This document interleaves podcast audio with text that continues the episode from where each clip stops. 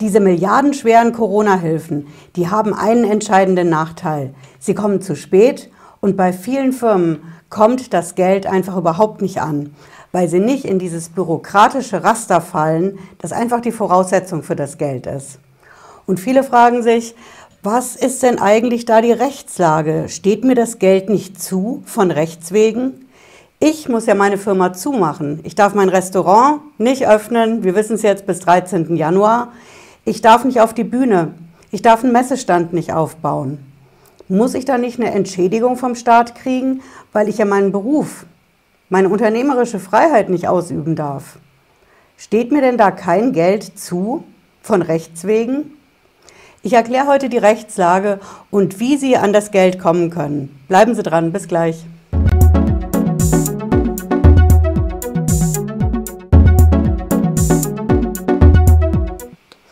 Bin Patricia Lederer, ich bin Rechtsanwältin in der Frankfurter Steuerrechtskanzlei Lederer Law. Ich freue mich, dass Sie dabei sind. Ja, wir haben es diese Woche im Fernsehen gehabt. Beim SWR hatten wir den Bürgertalk, mal ehrlich. Und da ging es darum, dass viele Firmen, vor allen Dingen Solo-Selbstständige, Künstler, Einzelunternehmer, bei diesen ganzen Corona-Hilfen teilweise gar kein Geld kriegen, teilweise nur wenig Geld und das kommt auch noch zu spät. Das war jetzt am 2. Dezember 2020. Wenn Sie in die Sendung reinschauen wollen, ich habe es hier unten in der Videobeschreibung verlinkt. Da können Sie es in Ruhe in der Mediathek nachschauen. Ähm, da sind Gastronomen zu Wort gekommen, Theaterintendant, Kinobetreiber, ein Künstler. Zwei Politiker waren da von der CDU und der SPD. Und ja, das Ende vom Lied ist, von Seiten der Politik gibt es natürlich die Milliarden. Aber für die vielen, die die Milliarden nicht bekommen, gibt es aktuell keine Lösung. Und wir bekommen bei uns in der Kanzlei immer mehr die Fragen rein, was ist eigentlich mit der Rechtslage? Steht mir auf dieses Geld nicht ein Anspruch zu? Und ich habe mir das genau angeschaut, denn wir bei uns in der Kanzlei, wir vertreten Gastronomen. Gastwirte, Messebauer, Bühnenbauer, Reisebüros. Wir vertreten die vor allen Dingen in Sachen Steuer- und Finanzamt. Und deswegen haben wir uns mal angeguckt, wie ist eigentlich die Rechtslage jetzt, wenn so ein Shutdown ist, so ein Lockdown, wenn ich überhaupt nicht aufmachen darf. Und die Rechtslage ist natürlich kompliziert, denn es gibt aktuell keine. Es gibt keine klare Rechtslage. Fest steht, wir haben kein Gesetz. Es gibt kein Gesetz, in dem steht, unter welchen Voraussetzungen welche Firmen konkreten Anspruch haben auf einen bestimmten Geldbetrag.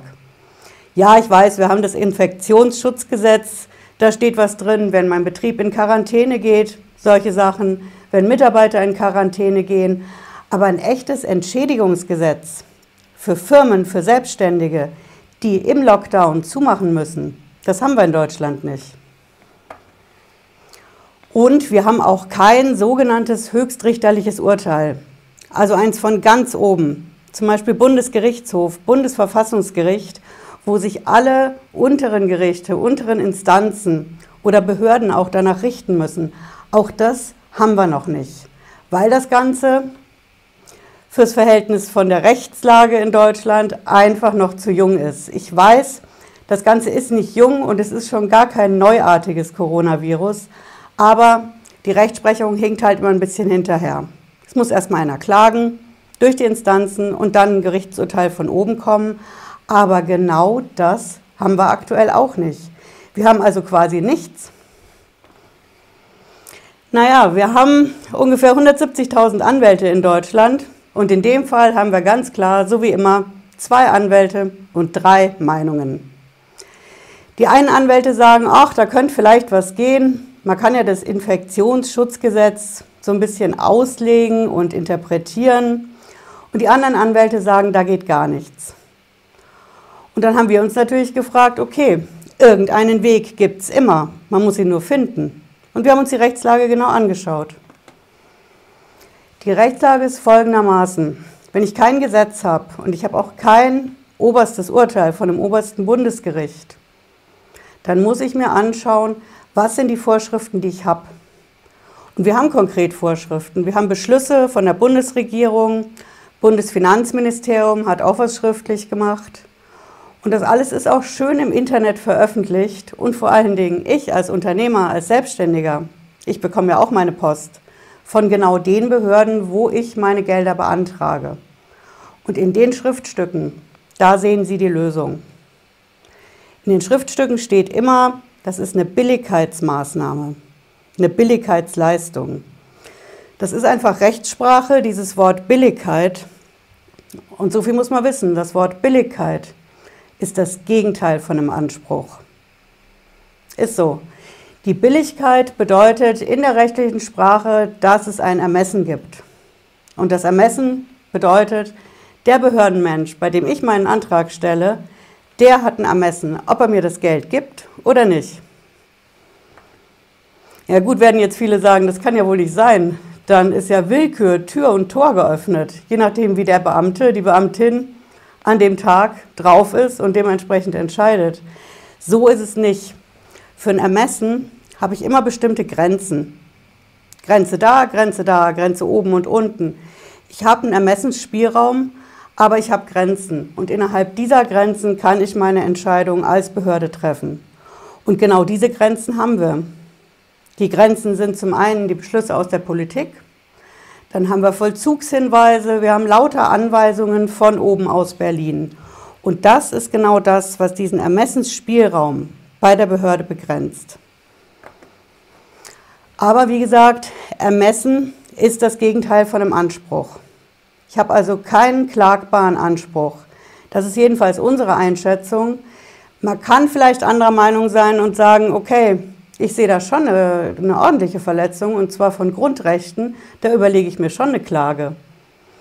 Das stimmt, es sind hier auch ganz starke Grundrechte und wirklich schwerwiegend verletzt. Das Hauptgrundrecht ist natürlich die Berufsfreiheit. Steht bei uns im Grundgesetz. Die Freiheit der Berufsausübung ist natürlich verletzt, wenn ich meinen Beruf gar nicht ausüben darf. Und das zweite ebenso wichtige Recht ist mein Unternehmergrundrecht auf Unternehmerfreiheit. Das ist ein Menschenrecht, steht in der Europäischen Menschenrechtskonvention. Schauen Sie gerne unten in der Beschreibung nach. Ich habe es verlinkt, da finden Sie das. Die unternehmerische Freiheit ist einfach die Freiheit von jedem Solo-Selbstständigen, Einzelunternehmer bis zur GmbH, bis zur Aktiengesellschaft, frei zu entscheiden, wie führe ich mein Unternehmen. Führe ich es überhaupt? Mache ich auf? Mache ich nicht auf? Aber eben die Freiheit. Und genau diese unternehmerische Freiheit, die schränkt natürlich der Lockdown ein. So viel ist klar. Aber da ich kein direktes Gesetz habe, auf das ich mich berufen kann, habe ich natürlich ein Problem. Denn ich kann jetzt natürlich hingehen und sage, okay, ich klage. Aber dagegen sprechen zwei Faktoren. Der Faktor Zeit und der Faktor Geld. Ist einfach so. Klagen kostet Geld. Ich muss das Gericht bezahlen, Gerichtskosten. Und ich muss auch einen Anwalt bezahlen. Und das Schlimme an der Sache ist, dass es Zeit kostet. Klagen geht nicht schnell. Es wird oft gesagt, okay, ein, zwei Jahre, dann hast du dein Urteil. Ich würde das realistisch mit meiner Erfahrung als Steueranwältin in den Prozessen gegen das Finanzamt, ich würde so einschätzen, wenn ich jetzt klage, dann klage ich ja meistens vom Verwaltungsgericht. Die Klage geht erstmal in die erste Instanz. Dafür würde ich schon mal locker ein, zwei Jährchen veranschlagen. Und dann geht es natürlich in die Berufung. Selbst wenn ich gewinne in der ersten Instanz, wird die Gegenseite natürlich in die Berufung gehen, weil das Ganze eine Breitenwirkung hat. Ist ja nicht nur mein Fall, sondern sobald es öffentlich wird, und es wird öffentlich, dann richten sich ganz viele andere betroffene Unternehmer auch danach. Und in der zweiten Instanz ist es auch nicht durch. Wir haben eine dritte Instanz, das sind die Bundesgerichte in Deutschland. Und bis dahin würde ich auf jeden Fall sagen, dass es geht. Gerade eben wegen dieser Breitenwirkung, weil zum Beispiel, Sie kennen es aus dem Dieselskandal, wenn das auf der unteren Ebene aufhört, erste Instanz, zweite Instanz, dann können ja ganz viele andere Betroffene sagen, okay, das nehme ich auch für mich. Mein Fall ist ähnlich oder sogar gleich. Also Breitenwirkung. Deswegen würde ich für so ein Verfahren auf jeden Fall drei Instanzen erwarten. Und das dauert richtig lang. Was heißt richtig lang? Erste Instanz, ein, zwei Jahre. Zweite Instanz, wenn es gut läuft, ohne Beweisaufnahme, alles, was so ein Verfahren in die Länge zieht, Und niemand wird krank, zum Beispiel Richter, Richterin, würde ich nochmal zwei Jahre obendrauf rechnen. Die Bundesgerichte sind relativ flott. Im besten Fall sind sie bei insgesamt fünf Jahren dabei. In fünf Jahren gerechnet ab heute hätten sie dann vielleicht ihr Geld auf Entschädigung für den Lockdown im November, Dezember, teilweise Januar hoffentlich nur 2020, 2021. Das dauert einfach zu lang. Ich würde es nicht machen. Ich rate Ihnen konkret was. Ich würde mir einen Steuerberater suchen. Denn an das wirkliche Geld, das wirkliche Geld ist ja nicht die Novemberhilfe, die Dezemberhilfe. Erstens gab es für viele noch kein Geld und zweitens ist das ja nur ein Tropfen auf den heißen Stein. Denn es gibt nur 75 Prozent vom Umsatz letztes Jahr, vom November oder durchschnittlich vom letztes Jahresumsatz. Und bisher gab es nur sogenannte Abschlagszahlungen. Wenn ich also letzten November 2019 zum Beispiel 10.000 Euro gemacht habe, davon 75 Prozent, dann kriege ich aber jetzt nicht diese 75 Prozent, sondern erstmal nur die Hälfte, eine Vorauszahlung. Ich habe also in dem Sinn gar keine echte Entschädigung.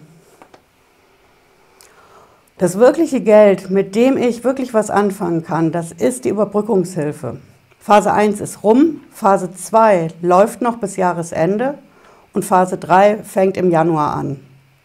Und jetzt werden viele sagen, okay, das kann ich aber gar nicht beantragen. Ich habe nämlich gar keinen Steuerberater oder der ist mir zu teuer oder ich finde auch keinen.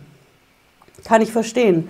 Ich habe in vielen Videos dazu gesagt, dass das einer der großen Schwachpunkte ist bei der Überbrückungshilfe, dass es eben nur mit Steuerberater geht, Wirtschaftsprüfer, Anwalt, vereidigter Buch, Buchprüfer geht, glaube ich, auch noch.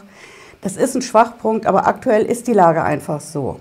Und deswegen müssen wir zumindest erstmal damit leben und gucken, wie wir das Beste draus machen können. Also mein klarer Rat ist, suchen Sie sich einen Steuerberater, wenn Sie keinen finden, weil die ausgelastet sind, weil Sie keinen kennen und noch nie einen hatten.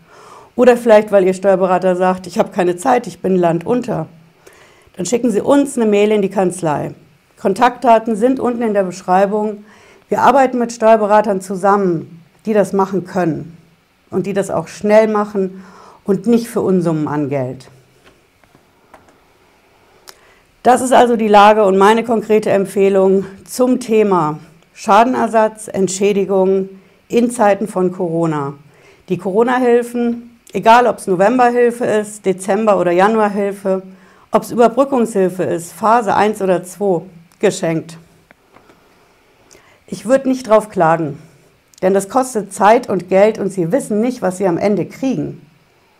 Stattdessen gehen Sie zum Steuerberater und wenn kein Geld dafür da ist, beschaffen Sie sich die Novemberhilfe und nehmen einen Teil davon für einen Steuerberater, der Ihnen das wirkliche Geld aus der Überbrückungshilfe rausholt. Und es ist mehr drin als nur 50 Euro Fixkosten für Internet und 20 Euro für Strom. Das weiß der Steuerberater besser als Sie und wird es Ihnen erklären. Ja, ich hoffe, es hat Sie ein bisschen schlauer gemacht und ein bisschen geholfen in der schweren Zeit, gerade jetzt im Lockdown.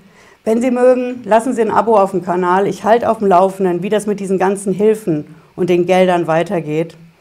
Und wir sehen uns, wenn Sie mögen, spätestens Freitag 18.30 Uhr wieder oder zwischendurch, denn ich denke, es gibt wieder was Neues zu berichten. Bis dahin, schönen Abend und bleiben Sie gesund. Ciao.